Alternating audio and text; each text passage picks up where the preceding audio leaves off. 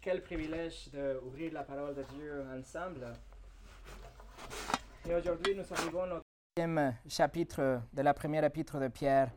Nous allons, ouvrir la parole de Dieu ensemble dans 1 Pierre chapitre 3. Aujourd'hui, nous allons commencer le troisième chapitre de cet épître. Nous parcourons euh, cet épître de façon euh, systématique, verset par verset, en sachant que Dieu utilise l'exposition de sa parole pour euh, euh, encourager son Église, pour réprimander les croyants, pour euh, nous faire grandir, pour instruire les chrétiens et, nous, amener à tous ceux qui ne connaissent pas le Seigneur à la repentance et la foi aussi. Et comme nous avons déjà étudié, cet épître était écrit pour une église persécutée, une église qui était dans une, un- une, un- une période de l'histoire qui était critique, pour les encourager, pour qu'ils restent fidèles dans la foi à travers la souffrance, afin que leur vie soit un moyen que le Seigneur utilise pour ouvrir les portes à l'Évangile et que des autres viennent connaître aussi le Seigneur comme euh, le Seigneur Jésus comme leur Seigneur aussi. Pierre nous appelle à endurer les souffrances. Il nous appelle à endurer pendant la persécution, mais pas dans le sens qu'on doit survivre la persécution.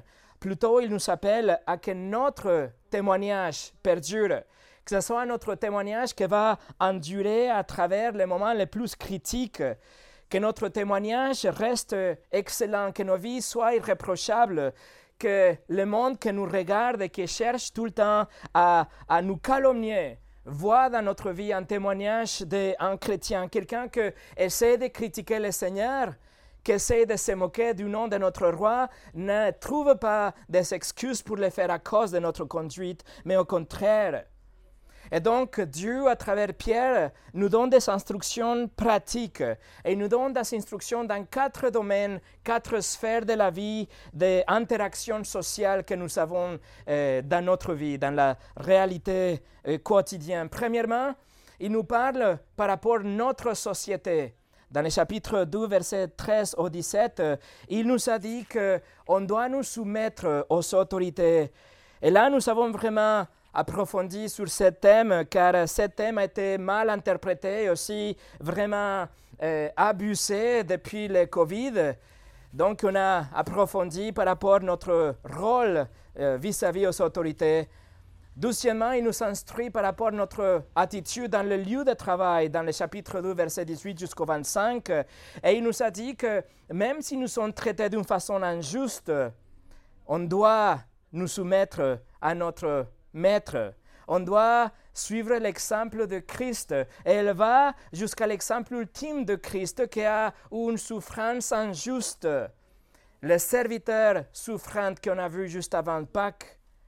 Troisièmement, il va nous instruire par rapport à la famille, que c'est ce qu'on va voir aujourd'hui, chapitre 3, verset 1 jusqu'au 7. Non seulement notre conduite doit être excellente et nécessaire dans la société et dans notre lieu de travail, mais évidemment, on doit aussi commencer par notre famille. Et Pierre va s'adresser directement aux femmes et puis après aux hommes aussi.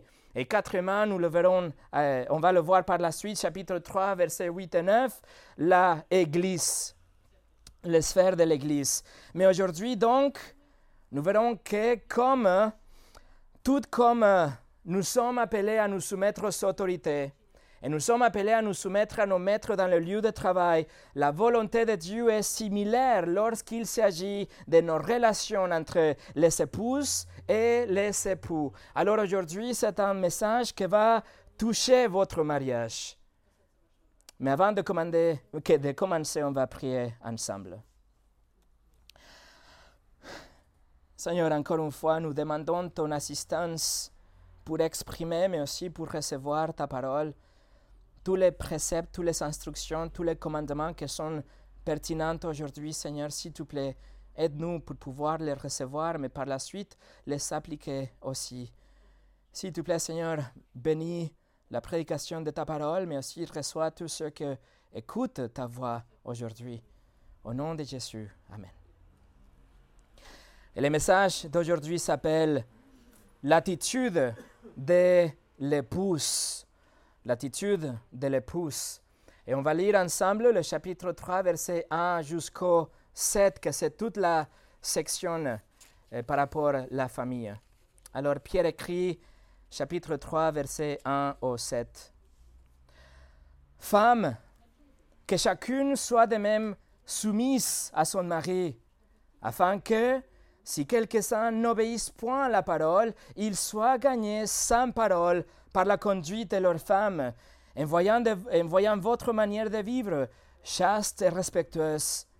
Ayez non cette parure extérieure qui consiste dans les cheveux tressés, les ornements d'or ou les habits qu'on rêvait, mais la parure intérieure est cachée dans le cœur, la pureté incorruptible d'un esprit doux et paisible qui est d'un grand prix devant Dieu. Ainsi sépare autrefois les saintes femmes qui espéraient en Dieu, soumises à leur mari, comme Sarah qui obéissait à Abraham et l'appelait, son Seigneur. C'est d'elle que vous êtes devenues les filles, en faisant ce qui est bien sans vous laisser troubler par aucune crainte. Marie, montrez à votre tour de la sagesse dans vos rapports avec votre femme, comme avec un sexe plus faible Honorez-la comme devant aussi héritier avec vous de la grâce de la vie. Qu'il en soit ainsi afin que rien ne vienne faire obstacle à vos prières. Il y a six versets ici qui s'adressent aux femmes. Et aujourd'hui, nous allons ouvrir les versets 1 et les versets 2. Et on va les faire sous trois titres, trois titres que je vous propose. Nous allons voir une difficulté pour les épouses. Nous allons voir une attitude pour les épouses. Et numéro 3, un outil pour les épouses. Et donc la première chose qu'on va voir ensemble, c'est une difficulté pour les épouses. Et pour cela, permettez-moi de vous amener au premier siècle pour pouvoir comprendre la difficulté de l'épouse chrétienne et pourquoi Pierre est tellement intéressé à leur, écrire et il les écrit avec tendresse.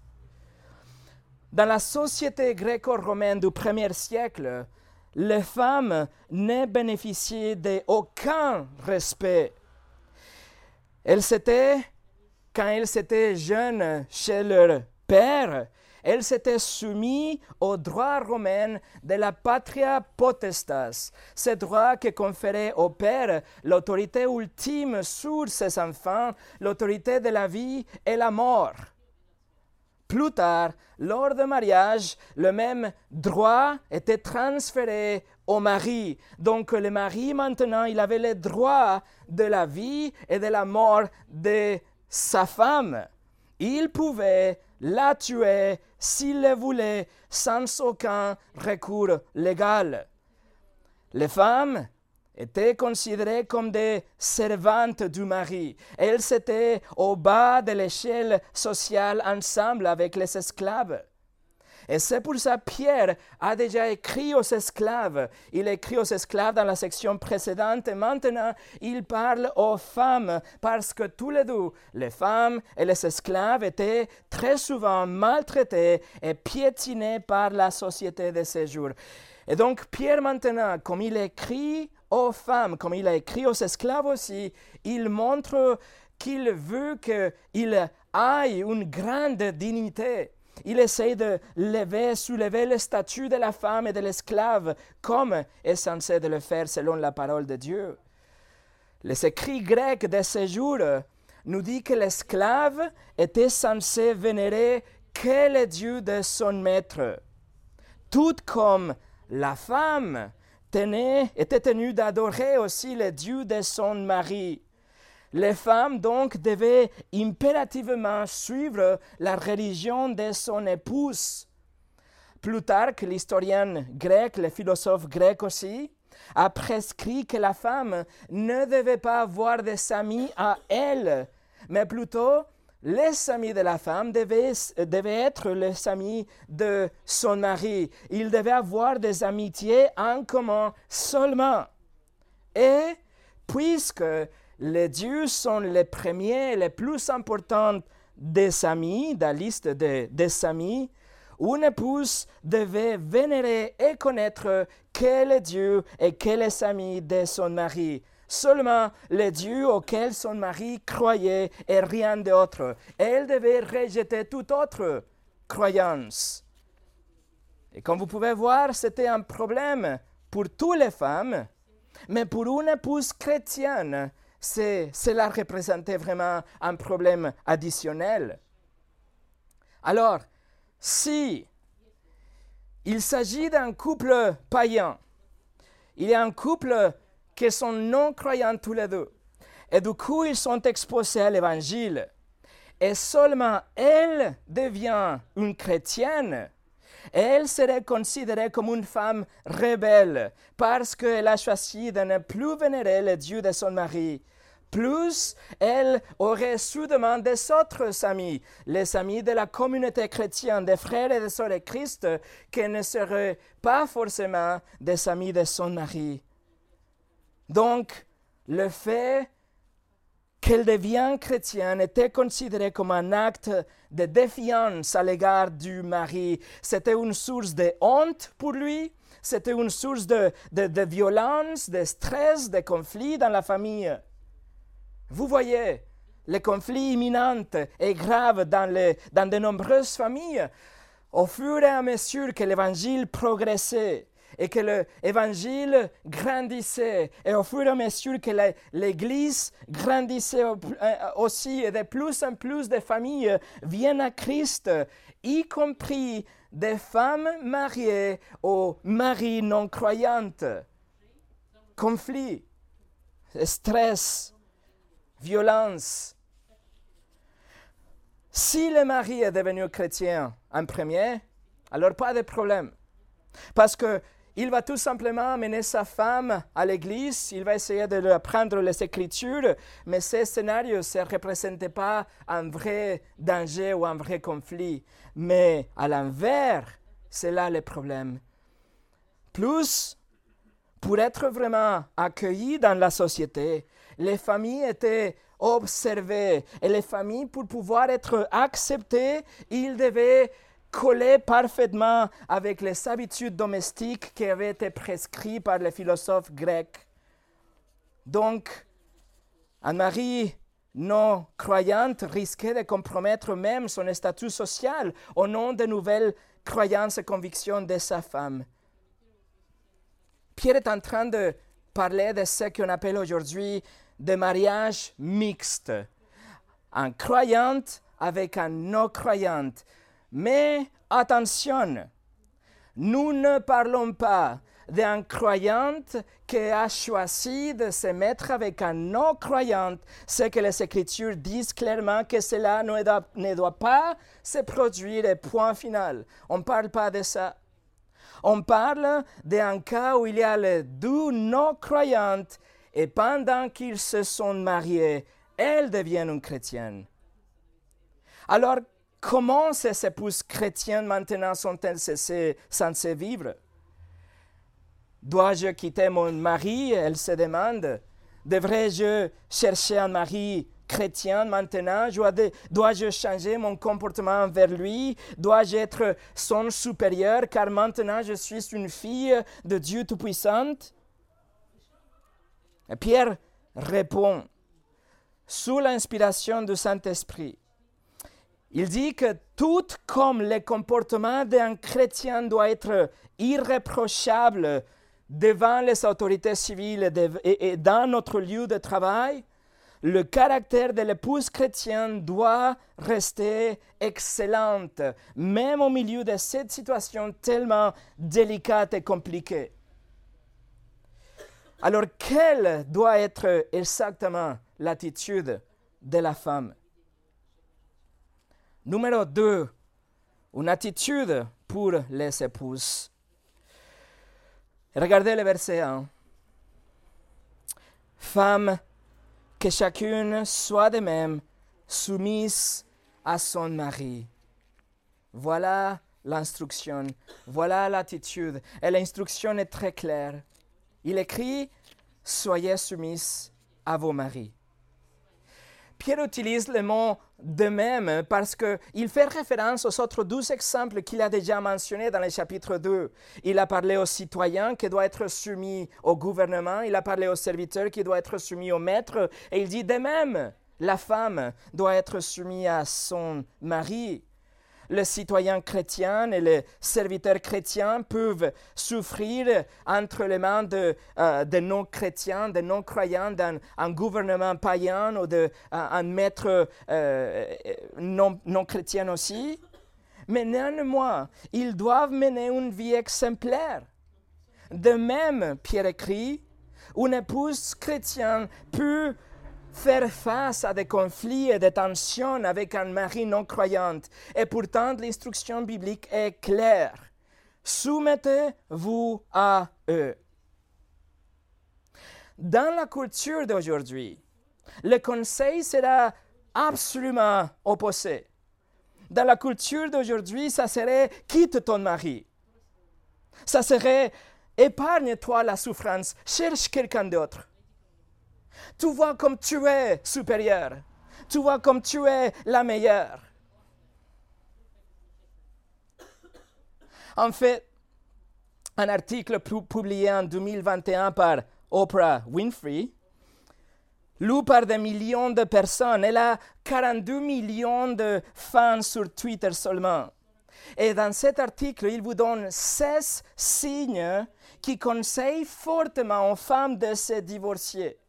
Et un parmi ces 16 signes est si elle a des convictions différentes à son épouse, à son époux, pardon, ou si il partage pas ses croyances à elle. Et donc, conclusion, divorcez-vous. Ou selon le site qui s'appelle DivorceNet, 55% des couples divorcés invoquent la raison de incompatibilité de caractère, laquelle inclut des religions différentes que s'appliqueraient à ce scénario?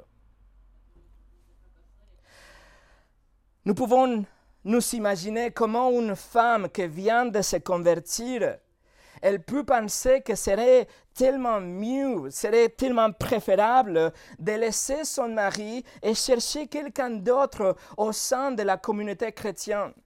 Trouver quelqu'un qui serait dévoué au Seigneur, quelqu'un qui va vraiment prendre plaisir de chanter des louanges avec elle, quelqu'un qui va étudier les Écritures, quelqu'un qui pense comme elle.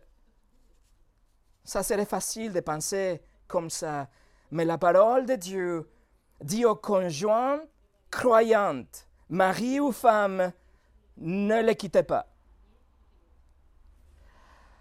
Paul écrit aux Corinthiens, 1 Corinthiens 7, 12 et 13. Si un frère a une femme non croyante et qu'elle consente à habiter avec lui, qu'il ne la répudie point. Et si une femme a un mari non croyant et qu'il consente à habiter avec elle, qu'elle ne répudie point son mari. L'instruction de Paul alors est cohérente avec ce que Pierre vient d'écrire dans le sens qu'il dit il ne faut pas se quitter, mais aussi dans le sens où il dit que la femme doit se soumettre à son mari. Paul a écrit ça aux Éphésiens, comme on verra dans quelques minutes. Alors l'instruction est soyez soumises. Et le grec est un mot composé que ça veut dire se positionner sous quelqu'un d'autre ou se arranger en dessous quelqu'un d'autre. C'est le mot que Pierre a déjà utilisé quand il a parlé par rapport au gouvernement ou par rapport au lieu de travail dans le chapitre 2. Et il va l'utiliser encore une fois dans le chapitre 5 concernant les jeunes hommes qu'il doit se soumettre à ses anciens. Alors la question est, comment devons-nous comprendre l'instruction être soumis dans le contexte d'un mariage chrétien Ça, c'est la question. Qu'est-ce que ça veut dire me soumettre en tant que femme à mon mari? Et voilà la réponse. Il s'agit d'une dépendance volontaire et désintéressée à l'égard de votre mari. Je répète, il s'agit d'une dépendance volontaire et désintéressé à l'égard de votre mari. Vous voulez le faire. Vous vous positionnez dans une position de dépendance. Et ici, Pierre écrit dans la voix moyenne dans le grec que littéralement ça va dire, c'est traduirait comme soumettez-vous vous-même. Ce que ça veut dire qu'il souligne que c'est une décision personnelle, c'est une attitude de la volonté, c'est une détermination individuelle, c'est quelque chose que vous savez réfléchir et décider.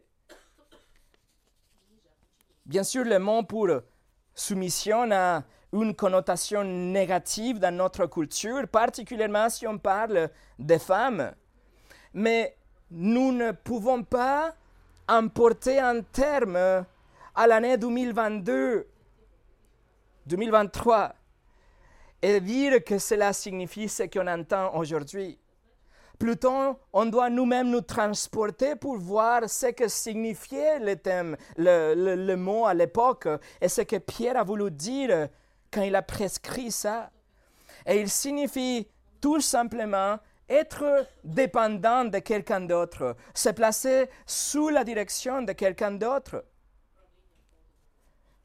Le même mot est utilisé dans le Nouveau Testament pour décrire, par exemple, la soumission de Jésus à l'autorité de ses parents, ou les démons soumis aux disciples, ou les citoyens soumis aux autorités de gouvernement, ou l'univers soumis à Christ, Christ soumis au Père, le membre d'une Église soumis au leader de l'Église, euh, les femmes soumises à leur mari, l'Église soumise à Christ, les serviteurs soumis à leur maître, les chrétiens soumis à Dieu. C'est un mot qui est utilisé partout et on doit noter que dans aucune de ces relations, la, la, relation est inversée. C'est-à-dire que nous ne voyons jamais dans la Bible que Christ, du coup, il est soumis aux démons ou que le gouvernement est soumis aux autorités, pardon, le gouvernement aux citoyens, ou les maîtres sont soumis aux esclaves. Non, la relation reste toujours comme c'était prescrit. Et en fait, si on regarde la littérature à l'extérieur de la Bible du Nouveau Testament, ce mot était utilisé, pour décrire l'obéissance d'un soldat à son général dans l'armée. C'est une position volontaire où le soldat se met sous les ordres de quelqu'un d'autre. Mais mes amis, s'il vous plaît, il faut comprendre que la soumission au sens biblique ne rend pas une personne moins importante. Ne fait une personne un être inférieur, ne fait de quelqu'un quelqu'un d'immature ou quelqu'un avec moins de la valeur que l'autre personne. En fait, dans le verset 7, Pierre dit que les maris et les femmes sont tous les deux des héritiers de la grâce de Dieu. Nous sommes égaux, mais nous, sommes, mais nous avons des rôles différents et conçus différemment par Dieu. Regardez encore une fois le verset 1. Il écrit Femme, que chacune soit de même soumise à son mari. Pierre écrit à son mari, que souligne l'autorité que l'homme a sur son épouse. L'autorité de l'homme est limitée à sa femme.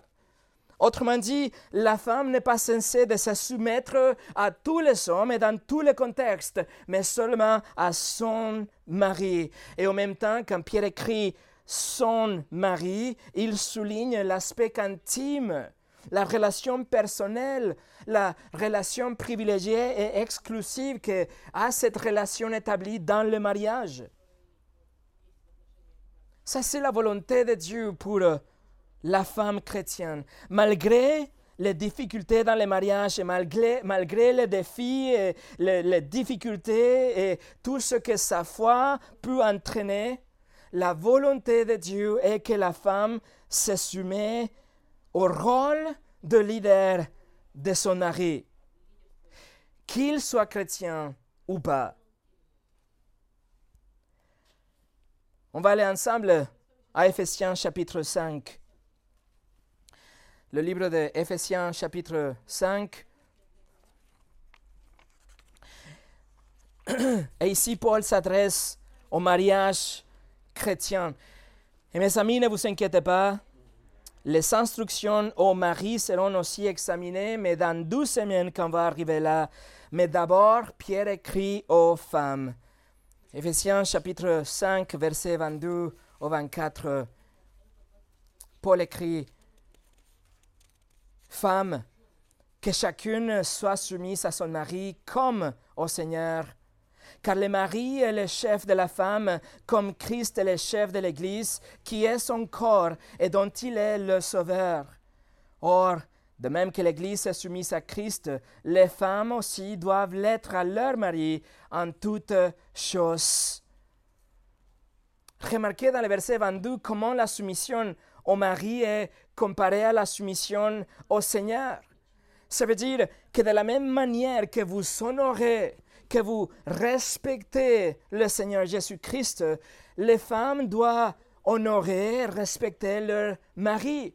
Ça veut dire avec tout leur cœur, avec confiance, avec amour, avec leur volonté. Et ça, mes amis, c'est le mariage normal. Le mariage chrétien, le mariage conçu par Dieu, le mariage béni par Dieu, est celui dans lequel l'homme, l'époux, pratique un rôle en tant que leader à la maison et sa femme ne cherche pas à être son leader à lui, mais elle lui est subordonnée comme un soutien et une aide pour que lui, justement, il puisse diriger efficacement. Et en fait, l'une des malédictions de la chute de l'homme dans Genèse chapitre 3 est que les femmes chercheront constamment à usurper le rôle de leader de leur mari. Genèse 3, 16, Dieu dit à la femme, J'augmenterai la souffrance de tes grossesses, tu enfanteras avec douleur, et tes désirs se porteront vers ton mari, mais il dominera sur toi. Quand Dieu dit que le désir de la femme se pour son mari, il veut dire que la femme va essayer de le dominer. Le désir de la femme sera de contrôler le mari, de conduire le mari.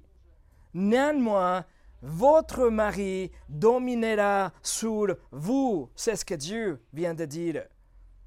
Dieu utilise le même mot pour désir dans le chapitre 4 de la Genèse quand il parle avec Cain. Genèse 4, verset 7.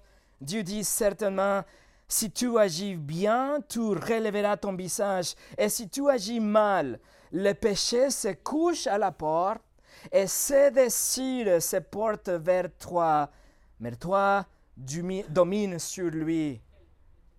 Donc, euh, depuis la chute de l'homme dans la Genèse 3, il y a eu des pressions pour inverser les rôles dans le mariage. Le cœur de la femme, consciemment ou pas, tente toujours de prendre le dessus sur son mari. Et ce n'est que à travers la régénération de, son cœur et le pouvoir du Saint-Esprit et la soumission aux Écritures qu'elles peuvent assumer le rôle que Dieu les a donné et laisser que le mari soit leur leader. Ça, c'est la volonté de Dieu. Ça, c'est l'instruction de Dieu pour les femmes chrétiennes, qu'elles se placent sous le leadership de leur mari. Et ça, c'est un fait incontournable dans le Nouveau Testament. En Corinthiens 11, 3, Paul dit, Je veux que vous sachiez que Christ est le chef de tout homme, que l'homme est le chef de la femme et que Dieu est le chef de Christ. Colossiens 3, 18, Femme, que chacune soit soumise à son mari, comme il convient dans le Seigneur. Tite 2, 25, les femmes doivent apprendre aux jeunes femmes à être retenues, chastes, occupées aux soins domestiques, bonnes, soumises à leur mari, afin que la parole de Dieu ne soit pas blasphémée. Et Pierre, dans son épître, il va le mentionner deux fois. Il le mentionne maintenant dans le verset 1 et deuxième fois dans le verset 5 du chapitre 3 qu'on verra la semaine prochaine. Alors, chères sœurs, l'instruction de Dieu pour vous, c'est que vous ne cédiez pas à la malédiction de Ève en essayant de dominer ou diriger ou commander ou contrôler votre mari, mais plutôt que vous soyez sous son leadership. Et la question doit être posée en même temps.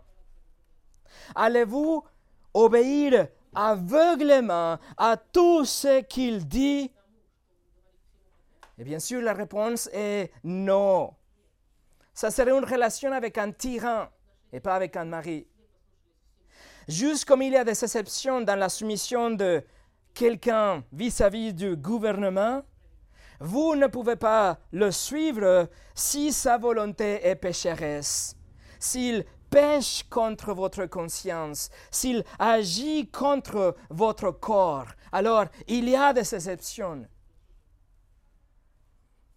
Mais en fait, nous allons le voir dans douze semaines que lorsque votre mari vous aime d'une façon sacrificielle et qu'il pourvoit pour vous et qu'il aime le Seigneur et qu'il satisfait vos besoins, alors vous, vous allez lui faire confiance avec joie parce que son leadership et ses désirs seront cohérents avec la volonté et les désirs de Dieu.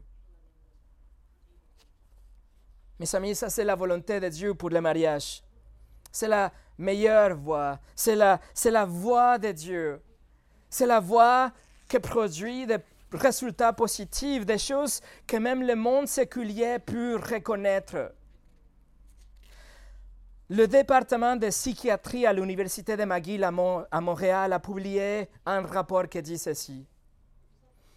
Dans les mariages les plus réussis, le mari est émotionnellement plus fort que la femme et il y a une division claire de l'autorité et de la responsabilité entre eux. Il a été noté que les mariages dans lesquels les femmes étaient émotionnellement dépendantes de leur mari produisaient presque toujours des enfants plus heureux et mieux adaptés. Voilà l'attitude pour les épouses. L'attitude pour la femme chrétienne est la dépendance, la soumission à son mari. Numéro 3, un outil pour les épouses. Un outil pour les épouses, et pour ça on revient au chapitre 3 de 1 Pierre. Non seulement la soumission de la femme à son mari et la volonté de Dieu, mais aussi dans cet scénario très spécifique dont Pierre traite, la soumission de la femme servira également d'outil pour l'évangélisation. Regardez le verset 1. Femme, que chacune soit de même soumise à son mari, afin que, si quelques-uns n'obéissent point à la parole, ils soient gagnés sans parole par la conduite de leur femme. Pierre pense à un homme qui a rejeté l'évangile, un époux qui a ignoré déjà l'appel à la foi et la repentance en Christ. Pourtant, même s'il a désobéi la parole de l'évangile, il peut être gagné grâce à l'attitude, la conduite soumise de sa femme. Le mot désobéissante dans la Bible de Genève dit qu'il n'obéissent point, mais le mot, le derrière, c'est un mot très fort qui dépend non seulement de la désobéissance ou, ou l'athéisme, mais il dépend vraiment d'une rébellion ouverte. Voici un scénario très dur c'est un homme qui a déjà rejeté et en plus il est rebelle ouvertement. Il déteste les choses de Dieu. Pierre a utilisé déjà le mot dans le chapitre 2, verset 8, quand il a dit qu'il y a des gens qui rejettent euh, euh, Jésus, la pierre angulaire, et qu'ils vont trébucher car ils sont désobéis. Voilà le même mot. Ils sont désobéis l'évangile. Et Jésus a utilisé le même mot dans le chapitre 3 de Jean traduit comme ça dans la Bible Martin ou la Bible de Darby. Jean 3, 36, celui qui croit au Fils a la vie éternelle, celui qui désobéit au Fils, voilà les mêmes mots. Une rébellion ouverte, celui qui désobéit au Fils ne verra point la vie, mais la colère de Dieu demeure sur lui. Alors on parle des des hommes, des époux qui ne sont pas tout simplement des athées, mais ils s'opposent catégoriquement à toutes les choses de Dieu, y compris la nouvelle foi de leurs femmes. Ils s'opposent à ces nouvelles amitiés, ils s'opposent aux frères et sœurs de l'Église, ils s'opposent aux Écritures que maintenant il est en train de lire, ils s'opposent au Seigneur que maintenant il, il, elle confesse comme son Dieu à elle. C'est une attitude tellement antagoniste que vous pouvez voir le vrai défi pour toutes ces femmes. On se moquait des femmes, on les rabaissait, on ne leur permettait pas d'assister au culte chrétien, on déchirait peut-être le peu des écritures qu'il avait dans leur possession. Et il semblerait alors que cela, c'est une affaire perdue, il n'y a pas d'espoir. Mais Pierre dit qu'il y a de l'espoir. Si ce n'était pas grâce au mot de Pierre dans cet épître, toutes ces femmes seraient tentées à quitter leur mari au nom de la soumission au Seigneur. Peut-être c'était beaucoup plus facile de dire, moi je laisse mon mari parce que je vais suivre Jésus. Je vais trouver quelqu'un qui va suivre Jésus avec moi. Tandis que vraiment, la soumission au Seigneur Jésus, ça veut dire, implique une soumission à votre mari. Alors Pierre affirme qu'il y a de l'espoir. Et Pierre affirme que Dieu va utiliser l'attitude puissante et sans parole de sa femme pour amener l'homme sous la conviction de l'Évangile. Souvenez-vous que Pierre écrit dans le chapitre 2 que c'est par la soumission des citoyens au gouvernement et c'est par la soumission des serviteurs au maître.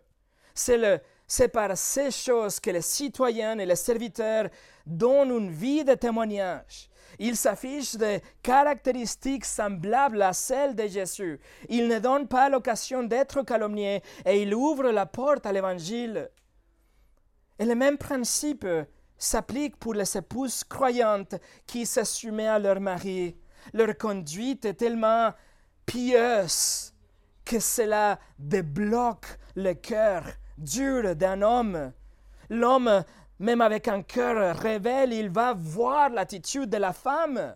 Il va voir son amour, son respect, sa fidélité envers lui, et cela va dire, OK, je vais peut-être écouter ce qu'elle va me dire. Et voilà la porte ouverte pour l'évangile. Pierre dit dans la deuxième partie de verset 1 que le mari peut être gagné sans parole. Et là, il fait référence à cette sorte de, de, euh, argumentation et, plaidoyer personnel de la part de la femme qui essaye de convaincre le mari, de persuader, de manipuler le mari pour qu'il devienne un chrétien. Et Pierre dit, non, pas besoin de ça. Il peut être gagné sans ce type de paroles. Pierre ne parle pas de, de la parole comme l'évangile ou comme les écritures, bien sûr que non. La personne doit écouter l'évangile pour pouvoir être sauvée, pour croire. Il a déjà dit dans le premier chapitre, verset 23, il a dit, vous avez été régénérés non par une semence corruptible, mais par une semence incorruptible, par la parole vivante et permanente de Dieu le salut vient quand on écoute l'évangile.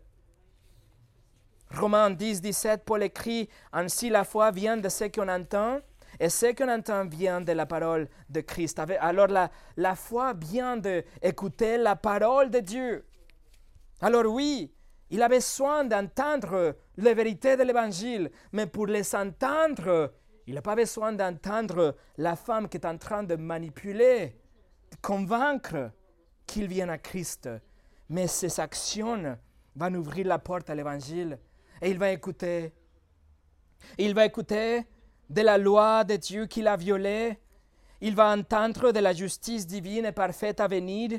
Il va entendre de ses châtiments éternels en enfer qu'il mérite.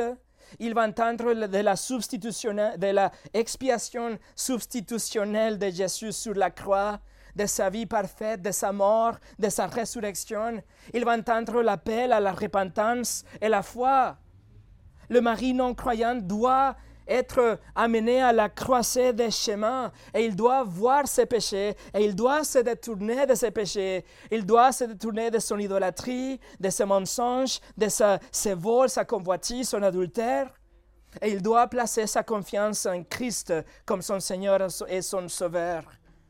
Alors lui, oui, il doit entendre l'Évangile et peut-être qu'il va l'entendre de la bouche de sa femme. Cependant, ce que la femme chrétienne peut lui dire ne signifiera rien si elle ne vit pas elle-même l'Évangile, si elle ne se soumet à la volonté de Dieu comme révélée dans la Bible, que dit qu'elle doit se soumettre à son mari. Son comportement vertueux, c'est la clé, c'est l'outil puissant pour l'évangélisation d'un homme non chrétien. C'est la chose qui va débloquer les yeux de cet homme endurci et rebelle. Pierre écrit dans le verset 1 que si nous suivons cette stratégie d'évangélisation, le mari peut être gagné. Et quand il dit ça, il fait référence à une conversion à Christ. Il désigne cette conversion. Il peut être gagné pour le Seigneur, il peut être gagné pour l'Église comme le résultat de l'attitude de sa femme. Et ensuite, Pierre nous donne plus de détails de comment cet outil d'évangélisation se manifeste dans la vie de la femme. Regardez le verset 2. Il dit, en voyant de manière, euh, pardon, en voyant votre manière de vivre chaste et respectueuse. La stratégie d'évangélisation est évidente. C'est quelque chose qu'on va voir. C'est quelque chose que l'homme va observer. Et en fait, le temps du verbe indique que c'est un processus il va regarder, puis il va méditer, puis il regardera à nouveau, il va réfléchir, il va voir encore, il va penser, etc. C'est un processus, ce n'est pas du jour au lendemain. Il va observer. Peut-être qu'il sera curieux, peut-être qu'il sera, il, il va regarder avec envie, avec jalousie, peut-être qu'il va critiquer. Mais à la fin de compte, il ne pourra pas nier la bonté de sa femme, la piété de son caractère. Il va analyser, il va réfléchir ce qu'il voit.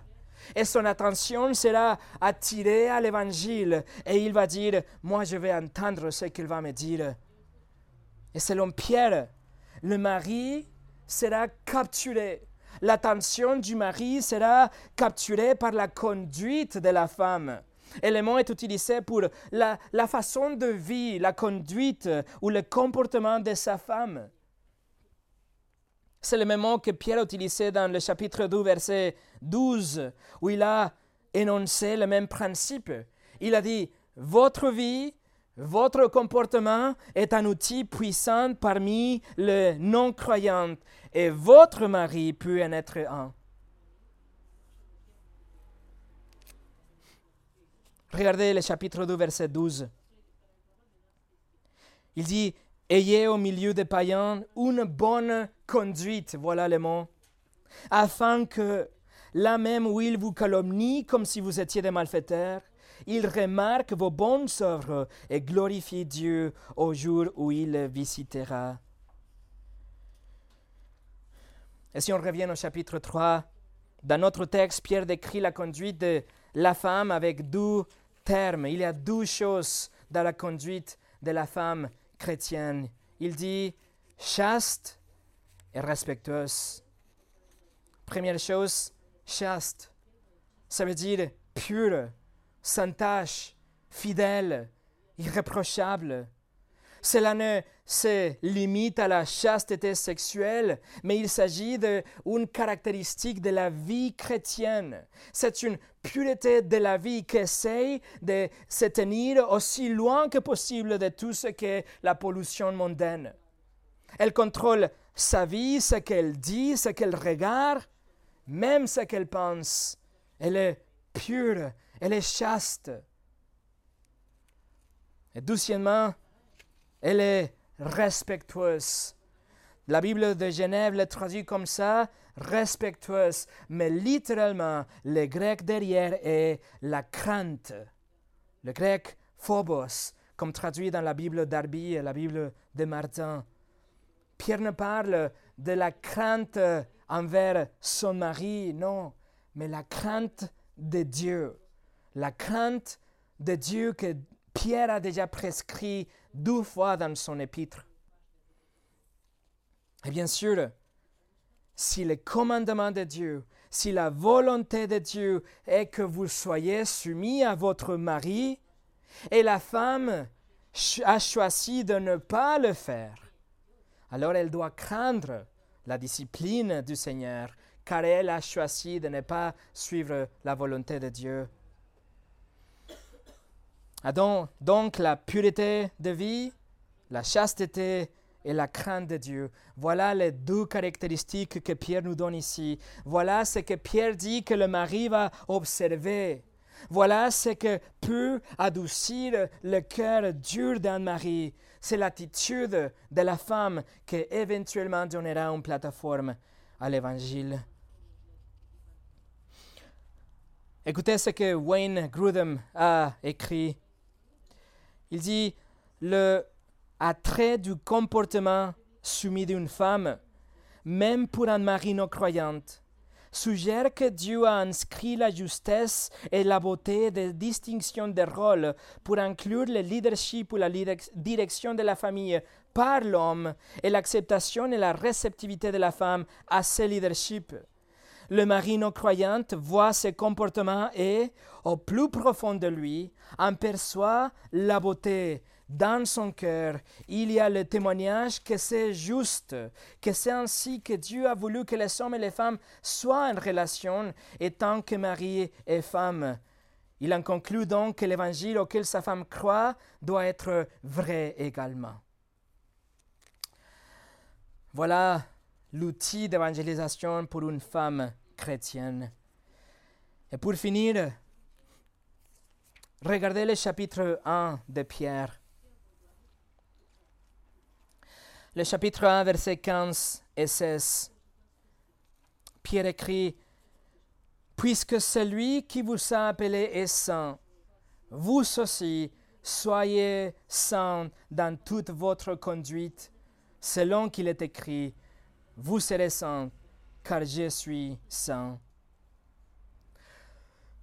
Mes amis, que nous ayons un bon gouvernement ou pas, que nous ayons un employeur bienveillant ou pas, que nous vivions dans une période de paix où nous soyons confrontés à la persécution, que nous ayons un conjoint qui aime le Seigneur ou pas, notre conduite doit rester excellente, sainte, impeccable, sans reproche que nos amis soient gentils ou non, que nos clients soient aimables ou non, que nos voisins s'intéressent à nous ou non, que notre conjoint partage notre foi ou non.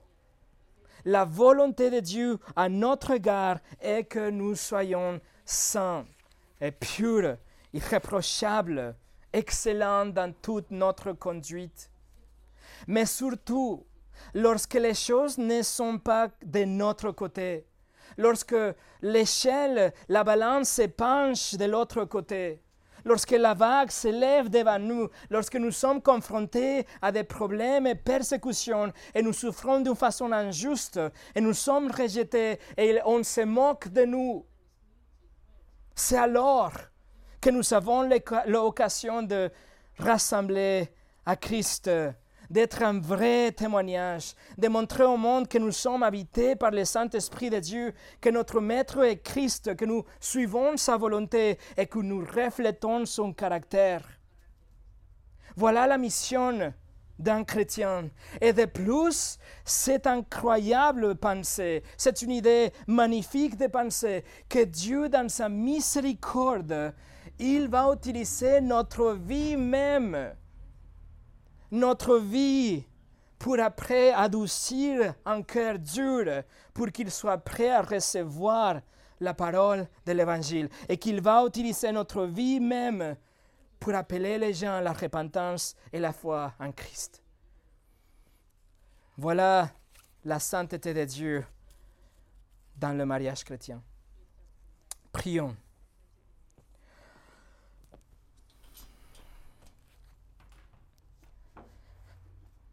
Seigneur, nous voyons encore une fois comment c'est dur de nous soumettre, de penser qu'on doit suivre des instructions que peut-être on n'a jamais suivies dans notre vie, mais Seigneur, aujourd'hui que nous sommes confrontés à ce texte, j'ai prié pour mes sœurs, pour les femmes chrétiennes, qu'elles arrivent à comprendre la volonté de Dieu pour elles et pour leur mariage.